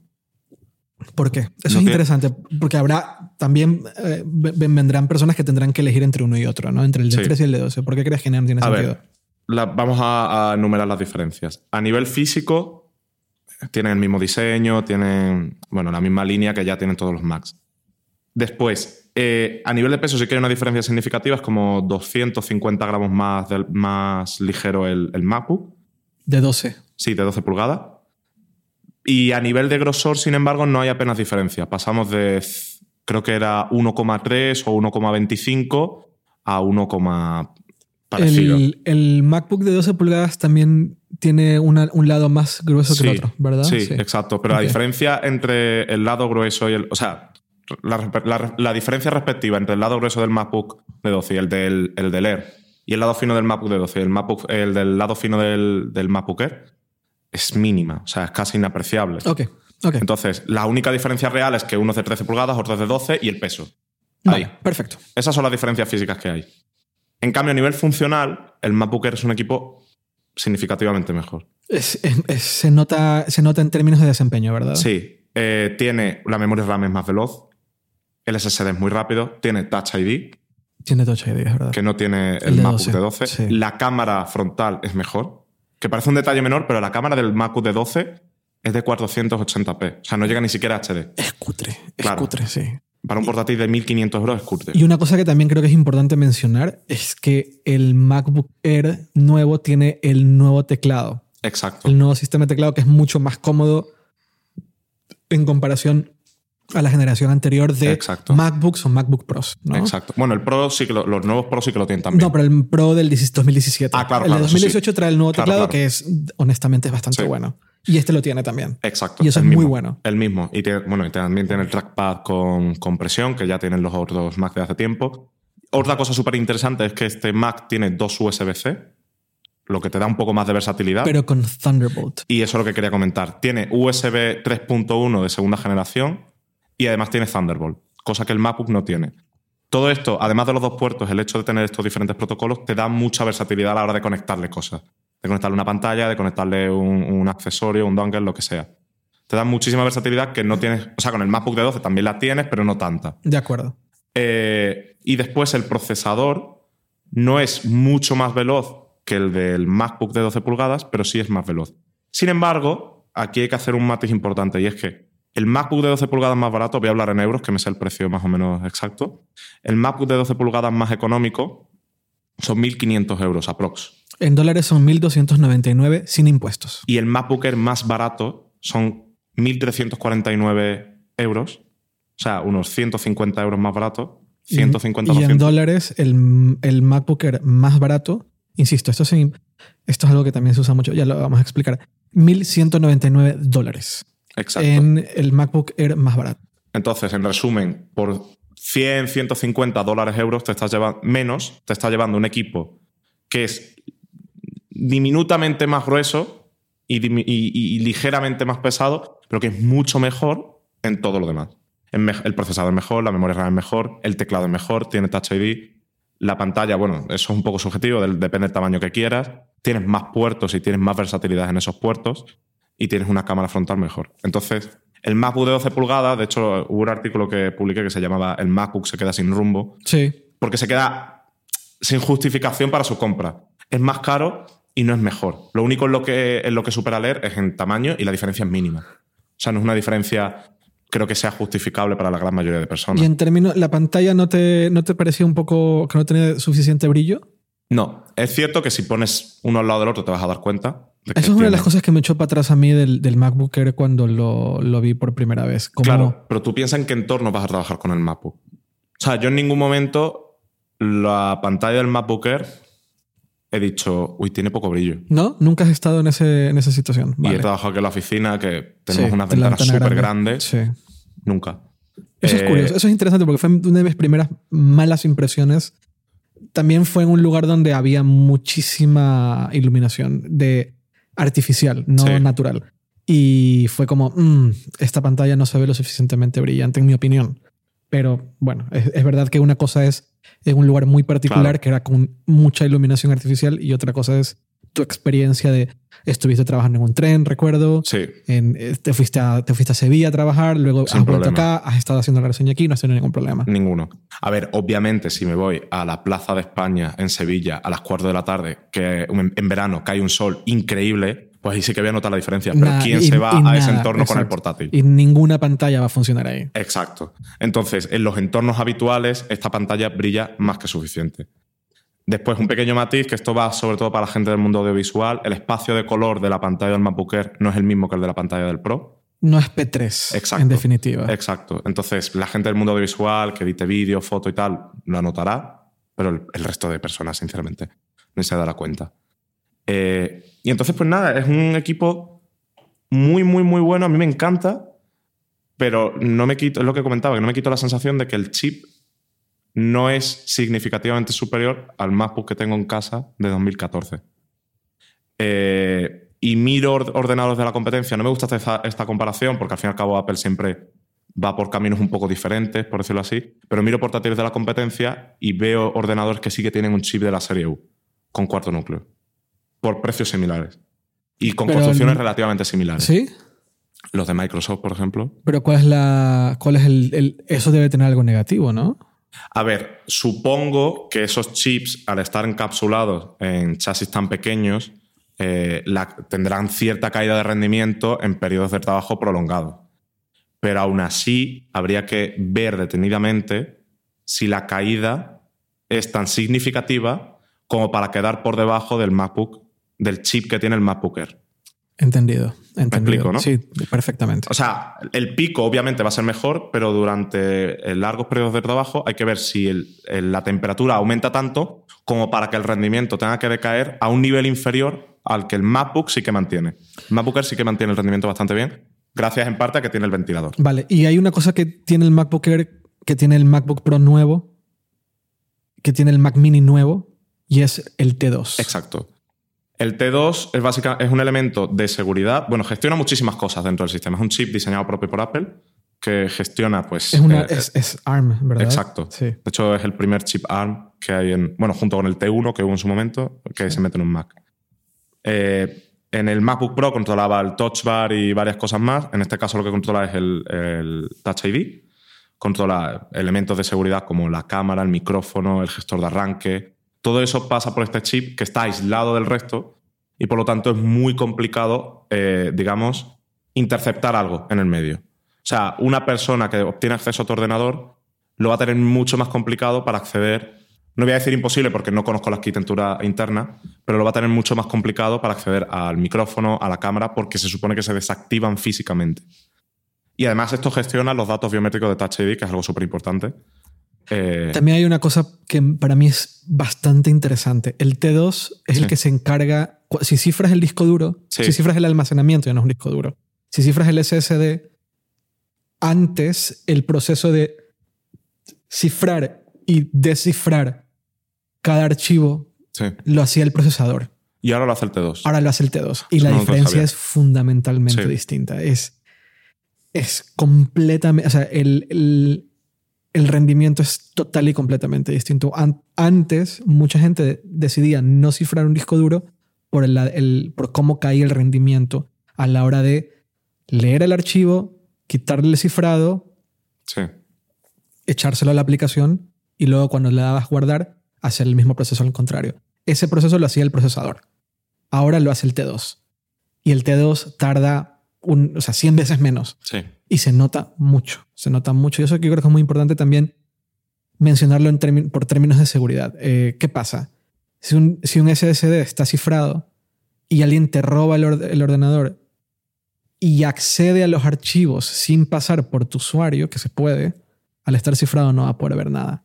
Si no está cifrado, va a poder ver todo.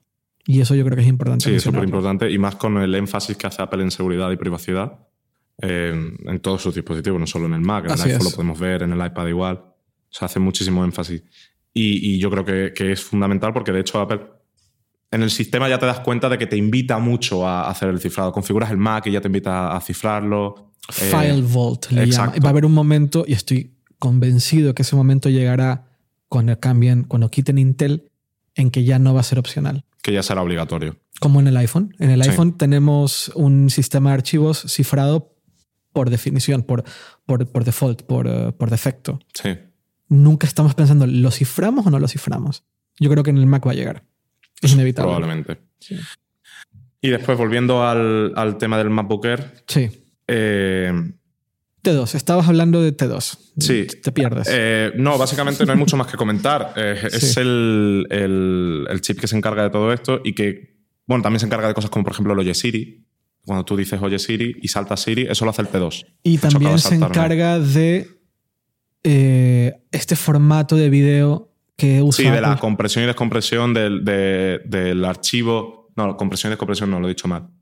El, el formato de archivo que introdujo Apple con iOS 11, creo, que reducía el tamaño de las fotos y de los, y de los videos. vídeos en el iPhone, también H- llegó al Mac. HE. HVC, ¿puede ser? HSV, sí. Qué Algo así era. Mira, aquí hay otro escribiendo ahora mismo una reseña.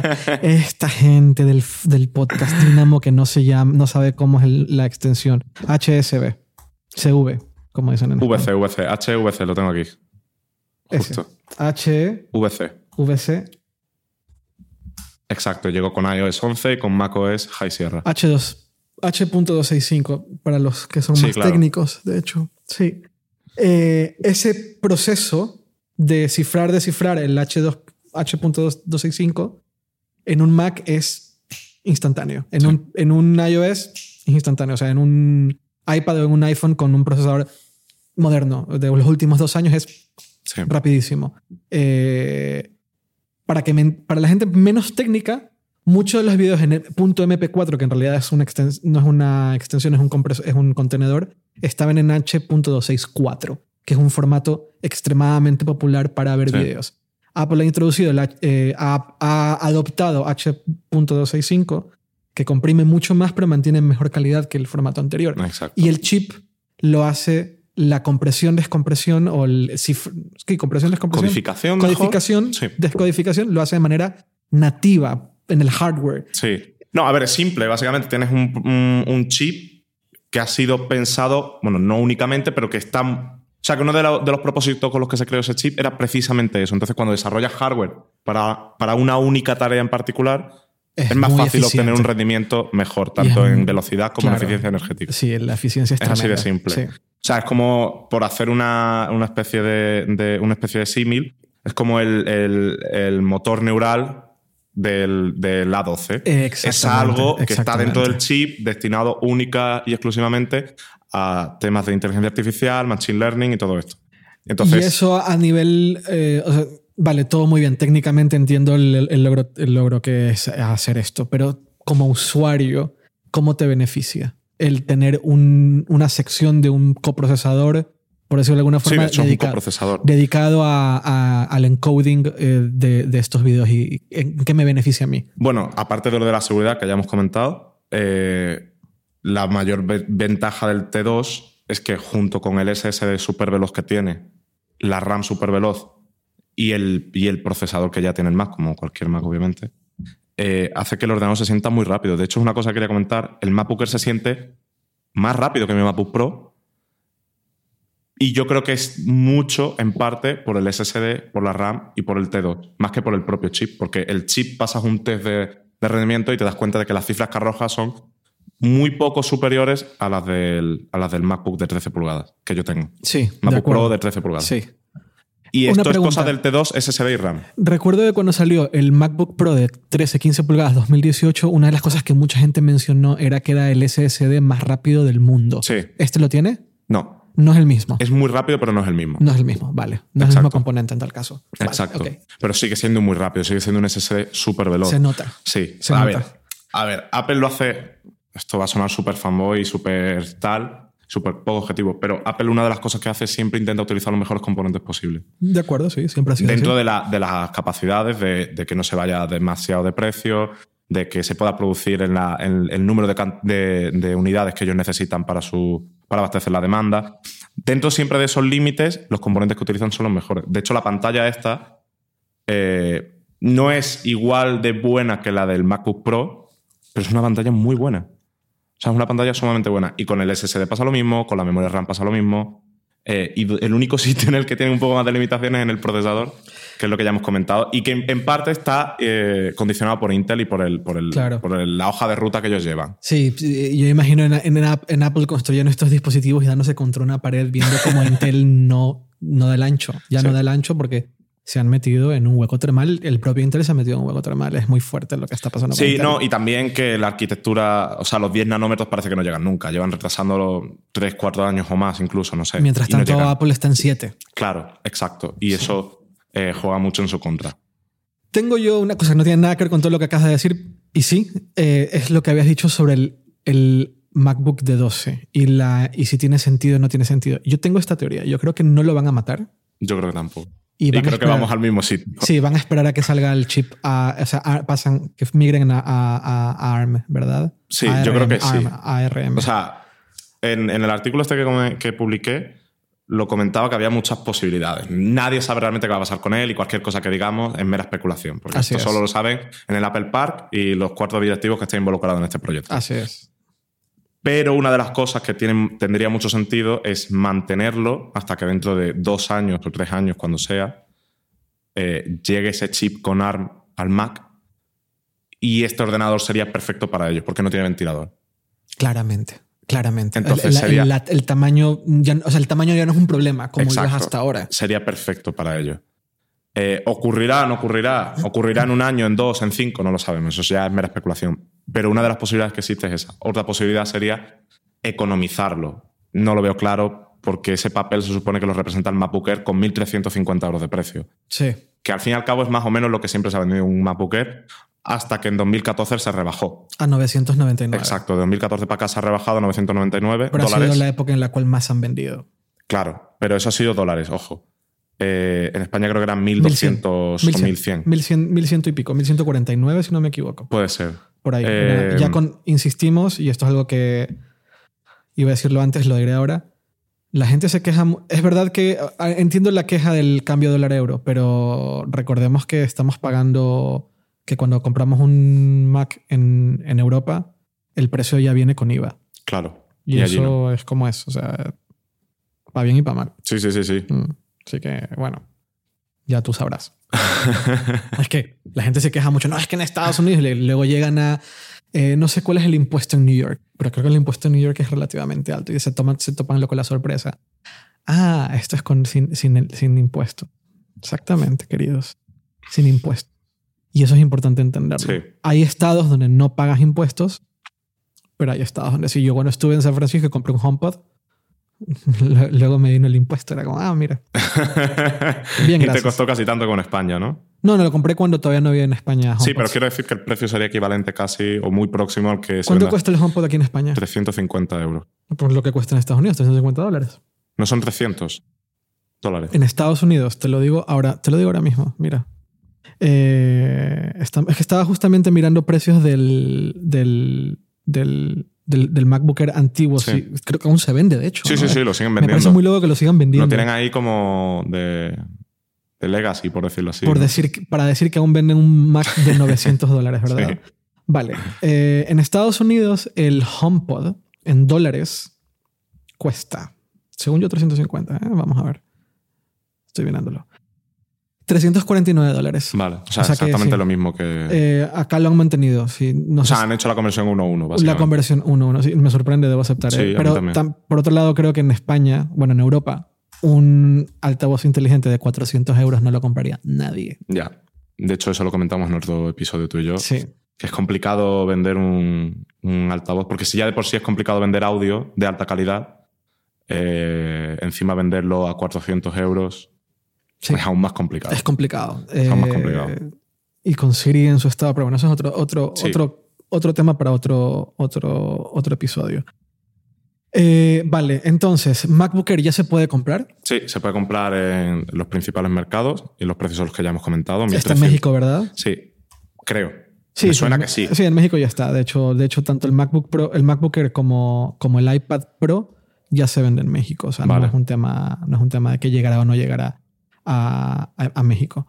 Eh, en, en España mencionaste los precios del MacBook Air. 1349 el base, de ahí pasamos a 1599, creo, o 1505, no estoy seguro porque me confundo con los del MacBook de 12. Vale. Pero bueno, el base son Vale, 1349. En, en México, el MacBook Air base está en 28.900 28.999 pesos, ya con, ya con IVA, ya con impuestos. Eh, voy a hacer la comparativa. Dije 28.000, 29.000 pesos, dije, ¿verdad? Vale. Y quiero ver cuánto cuesta. ¿Cómo, ¿Cómo puedo ver el precio del anterior? ¿Dónde se puede ver eso? ¿No te aparece ahí en la web No, de Apple? qui- sí, creo que sí. A ver, aquí, aquí debe estar. Por, por entender a cuánto... se- sí, aquí está. Fíjate. El MacBook Air de generación anterior en México se vendía a, 20 a 23 mil pesos. O sea, son Vale, 5 mil sí. pesos más. Eh, lo digo porque mucha gente nos escucha desde México y eh, mucha gente en México nos ha estado preguntando si debería de comprarlo o no. Poco para que se hagan la idea. Aquí en España, el MacBook Air de nueva generación cuesta, vamos a ver, dijiste 1300, ¿verdad? Sí, Ya con IVA. 1349. Y el anterior era 1105. Sí, Lo estoy 1100 mirando. poco. Sí, pues, 1105 con 50. Un precio tan raro. sí. 1105 euros con 59 céntimos. O sea que son básicamente 300. De hecho, no es un precio raro porque es justo lo que he dicho, he dicho antes. Eh, subimos de 1349 a 1599 o 1505, no estoy seguro. Es que el MacBook de 12 son también 1505 con 49. Con Vale. 59, perdón. Parece un poco raro. Es un precio extraño. Entonces, Bueno. básicamente lo que estás pagando son 340 y- 345 euros más. No, menos. Has dicho que son 1100, ¿no? Perdón, 200. 245 euros más por tener el MacBook Air de nueva generación. Vale la pena, ¿verdad? Sí, en todos O sea, los sentidos. ni te lo- ni te lo piensas. piensas. O sea, Vas y mejor pagas. equipo y, y te va a durar muchísimo más. Estás más preparado para el futuro y la experiencia. Y ya solo por la pantalla retina. O sea, es que acostumbrado ya a pantallas de alta resolución como las que tenemos en los móviles, que ya hasta los móviles de 200 euros tienen pantallas Sí. de mucha resolución, pasar a una pantalla retina, o sea, una pantalla no retina como la del MacBook Air antiguo, es un poco doloroso. Doloroso. También los marcos, ¿no? Los marcos están Sí, sí, sí. Y la calidad de la pantalla también, el color es... También recordar una cosa que esto aquí a veces como que no lo, no lo tomamos en cuenta, sobre todo cuando son dispositivos tan livianos. El MacBook Air de nueva generación es más pequeño. Sí, Es más pequeño porque los marcos se han reducido. Exactamente. Entonces, de hecho, una de las cosas que comentó la reseña, que cuando ves el producto y lo, lo empiezas a, a utilizarlo, abres la bisagra, empiezas a tocar el teclado, el trackpad, lo sientes súper sólido, súper robusto, un portátil como, como si estuviera hecho de, de acero o de, o de fibra de carbono, no sé, algo súper, súper robusto. Y después lo levantas y te das cuenta que es súper ligero. Y es una Ya. sensación que choca mucho, más incluso que con otros ordenadores, que incluso de Apple. O sea, me chocó mucho cuando dije, joder, pero es que es súper ligero, o sea, es súper delgado. Y, y ya te digo, es, es algo que me, que me fascina de Apple, que siempre mantiene la rigidez en todo. Y, y no es solo en, en los Mac, en los iPad, en los iPhone. O sea, tú tocas el, el simple botón, como haces clic, después coges un teléfono de 900 euros con Android y te hace clock. O sea, te Ya. hace como Mm. es como que baila, no es tan sólido. Y este portátil es súper sólido, súper robusto. Se nota que está muy bien hecho. Eh, y a pesar de estar tan bien hecho, Es muy liviano. es muy liviano y es Muy delgado y es muy portable. O sea, buena, así, en tu opinión, es una muy buena sucesión en tal caso, porque es, así- Sí. es el portátil más, entre comillas, querido. Sea, y el más que- vendido, diría yo, ¿no? No, no, y es el más Quitando- vendido, sí, sin duda. Además que eh, eh, el iPhone tiene una legión de seguidores tremenda, pero el MacBook Air en particular es muy fuerte, como hay gente que jura y perjura Sí. por su MacBook Air. Entonces es un... Tenía que ser un suce- sucesor, sucesor digno, ¿no? Y creo que es el caso, ¿verdad? Sí, a mí me parece, ya te digo, eh, independientemente de que es un sucesor digno, pero más allá de eso, me parece un ordenador fantástico, aunque se me quede un pelín la espinita de- del Del procesador. ¿Cuándo crees que cambian a ARM? Bueno, tú afirmas rotundamente que lo hacen en 2020, ¿no? Yo creo que en 2020 vamos a ver el primer, el primer Mac con ARM y va a ser un día espectacular. Yo realmente me encantaría estar el día que vea, yo creo que va a ser Phil Schiller. ¿Tú crees? O Phil, yo creo que va a ser Phil Schiller que va a entrar al escenario. No será el propio Tim Cook. Un anuncio grande. Bueno, puede ser, pero o uno de los dos. Va a entrar al escenario y va a decir el primer, va a decir dos cosas. Que macOS lleva funcionando en ARM durante años, como hizo Tim, como lo con hizo- Intel, ¿no? No como lo hizo, sí, Steve Jobs, que decía que, el- que macOS tenía una vida secreta en, en, en Intel Sí, y todo el mundo se quedó, ¿qué? En aquella época esto era muy fuerte. sí. Y yo creo que va a ser igual. No nos va a tomar tan por sorpresa. De hecho, muy probablemente decir, ajá, sí. Y dos, este es el primer, lo que sea, con ARM, verlas y ver, y nos va a volar la cabeza, nos va a volar la cabeza las, las gráficas. Si ya nos vuela la cabeza la comparación de, de la 12X con, con la mayoría de procesadores de Intel, imagínate dentro de dos años, si siguen a este ritmo evolutivo. ¿Sabes que lo único que tienen que corregir así? Bueno, corregir tampoco, que tienen que evolucionar un poco más es el tema de la parte gráfica, la GPU y tal, que es potente, pero todavía tienen margen para crecer. Tú imagínate lo que Apple puede hacer con un procesador de 10 nanómetros en un espacio no tan reducido como un iPad o un iPhone. Sí, sí. No, no, si, si va a ser una auténtica maravilla. poder meterle tantos cores como les dé la gana. Y sin las limitaciones energéticas que, Exacto, que mira, tienen con un iPhone o un iPad. boom, boom. Yo creo que va a ser un día muy interesante. Sí. Eh, en términos de. En términos de a ver qué tanto, qué tanto interés tiene Apple en mantener muy viva la línea de Mac. Bueno, yo creo que, yo creo que siempre se habla de que no, que la Mac, Mac está muriendo, pero luego ves los resultados eh, financieros de, de Apple y al final Se mantiene ahí. un porcentaje relativamente importante sigue siendo eh, culpa o responsabilidad de, lo- de los Macs. Eh, pero yo creo que ese día va a ser increíble. Va a ser unos días de. O sea, va a ser un cambio y, y vamos a ver una cosa. Vamos a ver cosas muy interesantes. Yo creo que va a ser en 2020. Eh, yo creo que 2020 va a ser el cambio a ARM en los Macs. 2022, eh, algo con realidad aumentada. No sé si gafas, pero lo que sea que saque Apple con realidad aumentada, yo creo que serán dos años más tarde. Y finalmente tendrán el control completo de los componentes internos de, de- de todos sus productos, en definitiva. Sí. ¿no? Ya tocará ver si a Apple le interesa montar sus propias líneas de, de ensamblaje. Que eso ahora mismo no lo tienen, eso ahora mismo lo, lo externalizan. lo, ya sea que compren. ¿Quién hace el, el, el A12 TS? TSMC, creo TSMC, que lo hace sí. también. Sí. Sí, Siempre lo dividen entre TSMC y Samsung. Pero este año creo que Samsung y creo no, que ya es solo TSMC. Eh, pero yo creo que ese, ese día va a ser un día tremendo, tremendo, tremendo. O sea, esto que que vivimos en New York, que era como, oye, mira, aquí estamos viendo una cosa muy, muy interesante, es como un antes y después del iPad Pro y tal, y, y como esta energía que había en el lugar, es una cosa que es difícil de, explicar, pero tiene que ver con la forma en la cual estaban anunciando los productos. Em, yo creo que veremos algo parecido en 2000, yo creo que va a ser en 2020 con los Macs. Aquí, miren, sé que todos imaginaban que esto iba a pasar, aquí está.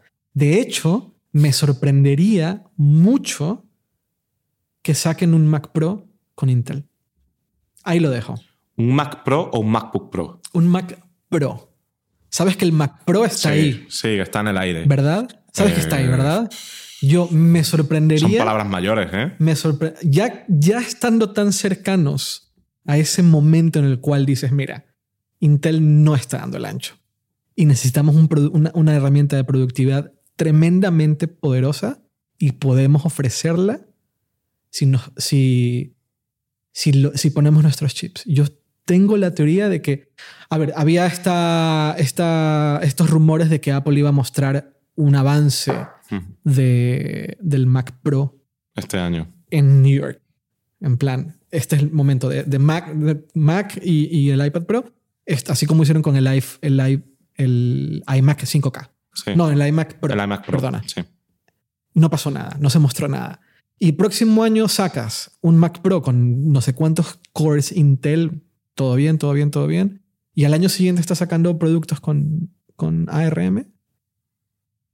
Yo, yo creo que esta gente va a decir, ¿sabes qué? Que se aguante un año. ¿Y si solo los ARM de momento los mantienen en portátiles? y mantienen en Intel. Lo que pasa es que, claro, tendrían que mantener un desarrollo paralelo de macOS. Llegó a ocurrir cuando había PowerPC e Intel, llegó a ocurrir un par de años en que estaban el, el mantenimiento, el desarrollo paralelo de los dos sistemas operativos. Pero no sé si, no sé si lo hagan. No sé si Apple esté en ese lugar ahora. Eh, no sé, no sé. Llegamos a o sea, llegó a ver eh, el, G5. El G5 tuvo un par de años más vida eh, mientras estaba migrando a Intel. Pero una, piensa que es un diseño nuevo con una carcasa nueva. Están hablando de todo este tema de modularidad, de lo de poder conectarle a diferentes GPUs para que se encarguen de renderear. Eh, yo no sé, ¿eh? yo, yo no sé, no sé. A mí me da, a mí, me da que vamos a, a tener una sorpresa interesante. Todo, todo, además, todo apunta hacia ese lado, si te das cuenta. Apple está como migrando mucho hacia ese lado, también con el USB-C. El, único producto que queda con Lightning es el iPhone, básicamente. Y los AirPods. Pero bueno, hablando, de, hablando de máquinas, no de accesorios. Accesorios, pues sí. Pero eh, el iPad migrando a USB-C. Los Macs ya todos están en USB-C. Queda el iPhone. Es el único. De hecho, cuando mostraron la imagen esta de que el iPad Pro puede cargar un iPhone, dije, aquí está, es obvio, este, el próximo iPhone va a tener USB-C. O sea, eso ya, en mi opinión, eh, insisto. Sí. El próximo año puede estar aquí, yo nos estamos riendo de que en Dynamo 10 yo dije que el Mac Pro con ARM en 2010, 2020 y que en 2019 el iPhone tendría USB-C, pero no, pero a ver, es lo que dices, que la estrategia todo indica que va en ese sentido. También las aplicaciones híbridas, por decirlo así, con Marzipan en el Mac, que ya empiezan a mezclar elementos de... No, sé si te diste cuenta que cuando presentaron el Mac Mini, la palabra Intel no se mencionó ni una sola vez. Bueno, yo creo Cero. Hablaban de cores. Core i3, Core i5, Core i7. Pero nunca dijeron Intel. Ya que me parece bien. No, están ahí enterrando, enterrando y matando a, la marca, pero eh, tampoco están diciendo, mira, Intel aquí. Como cero mención a la marca, no nos está dando el ancho en lo que creemos, pero cuando presentan el iPad con el A12 le dedican Claro, porque es su, bebé, por decirlo así. El, el, A12 es algo propio interno y le van a dar. Pero que también demuestra el, el avance. Sí, la narrativa que ellos quieren ir ya sí, el avance instaurando, por decirlo claro, el avance tecnológico detrás del A12, tanto cuando presentaron el iPhone, que le dedicaron 20 minutos a la 12, acá le dedicaron 10, me parece nada más. Pero definitivamente es una demostración del poder que tiene Apple como compañía tecnológica, ¿no? No solo estamos, ya no solo estamos innovando en, producción, en producto final, en interno Esto que había, siempre le habían dejado a un tercero, ahora lo estamos haciendo nosotros y no hay, o sea, nadie está ahí. Nadie. Nadie está Absolutamente ahí. nadie. Entonces yo creo que el Mac Pro vamos a verlo, no sé si llegamos a verlo con Intel. Ojalá que no.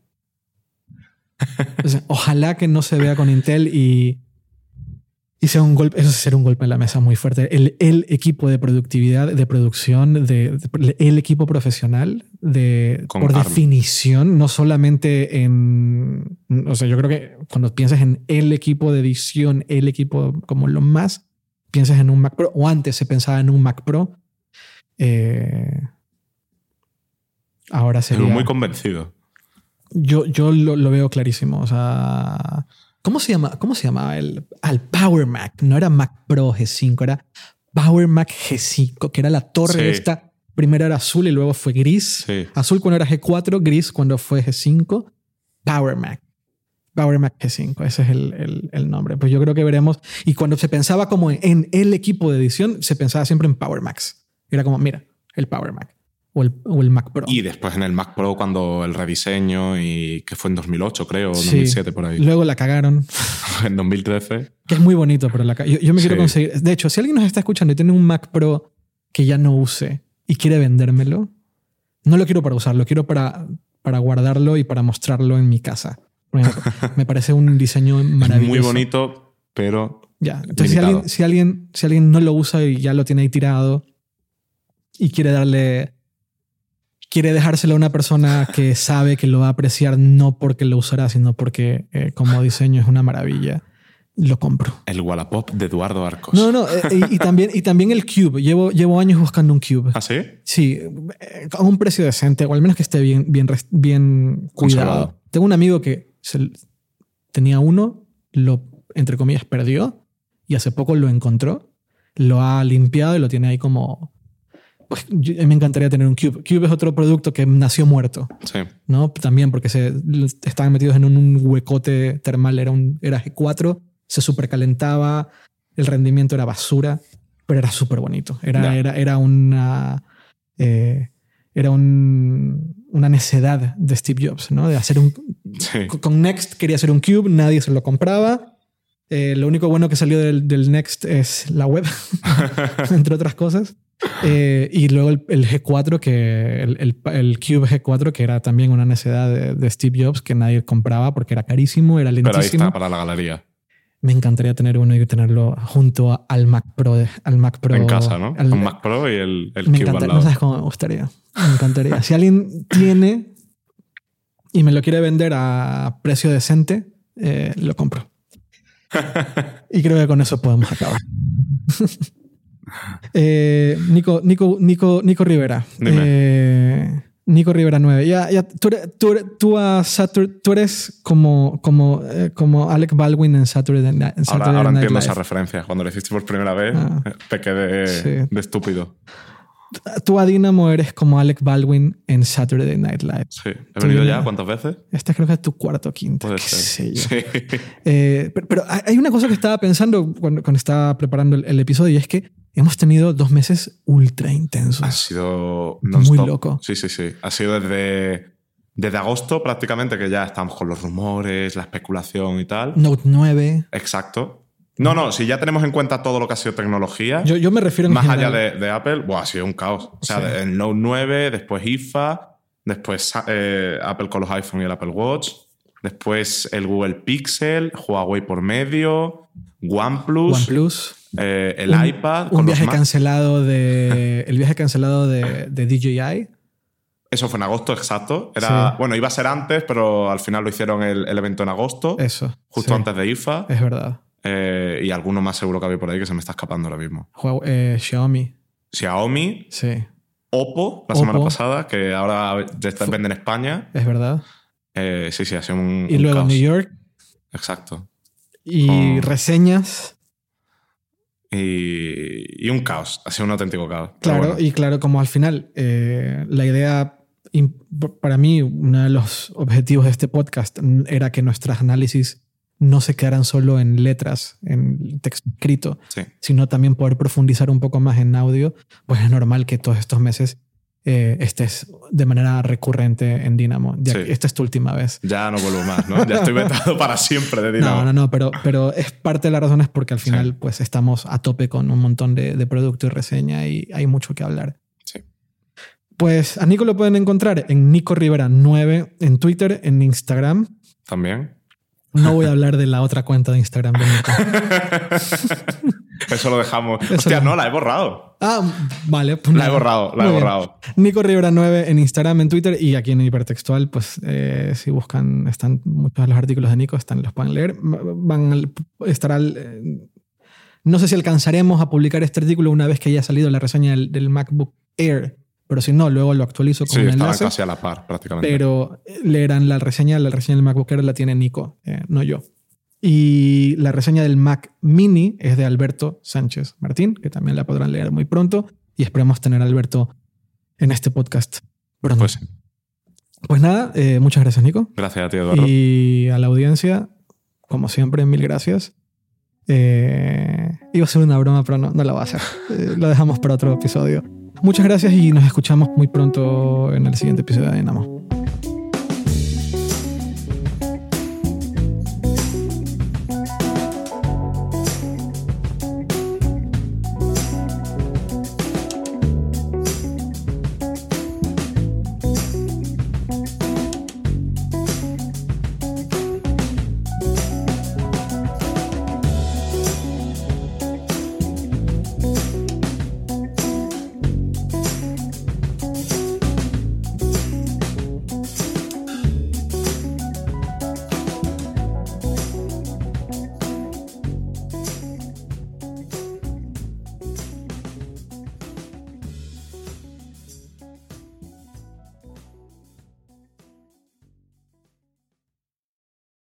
Auxilio, me desmayo.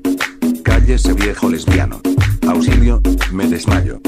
Cállese viejo lesbiano. Remix. Auxilio, me desmayo. Cállese viejo lesbiano. Auxilio, me desmayo. Cállese viejo lesbiano. Auxilio, me desmayo. Cállese viejo lesbiano. Auxilio, me desmayo. Cállese viejo lesbiano. Ea, ea, u, u. Ea, ea, u, u. Ea, ea, u. Ea, ea. Remix. Auxilio, me desmayo. Cállese viejo lesbiano. Auxilio, me desmayo. Cállese viejo lesbiano. Auxilio, me desmayo. Cállese viejo lesbiano. Auxilio, me desmayo.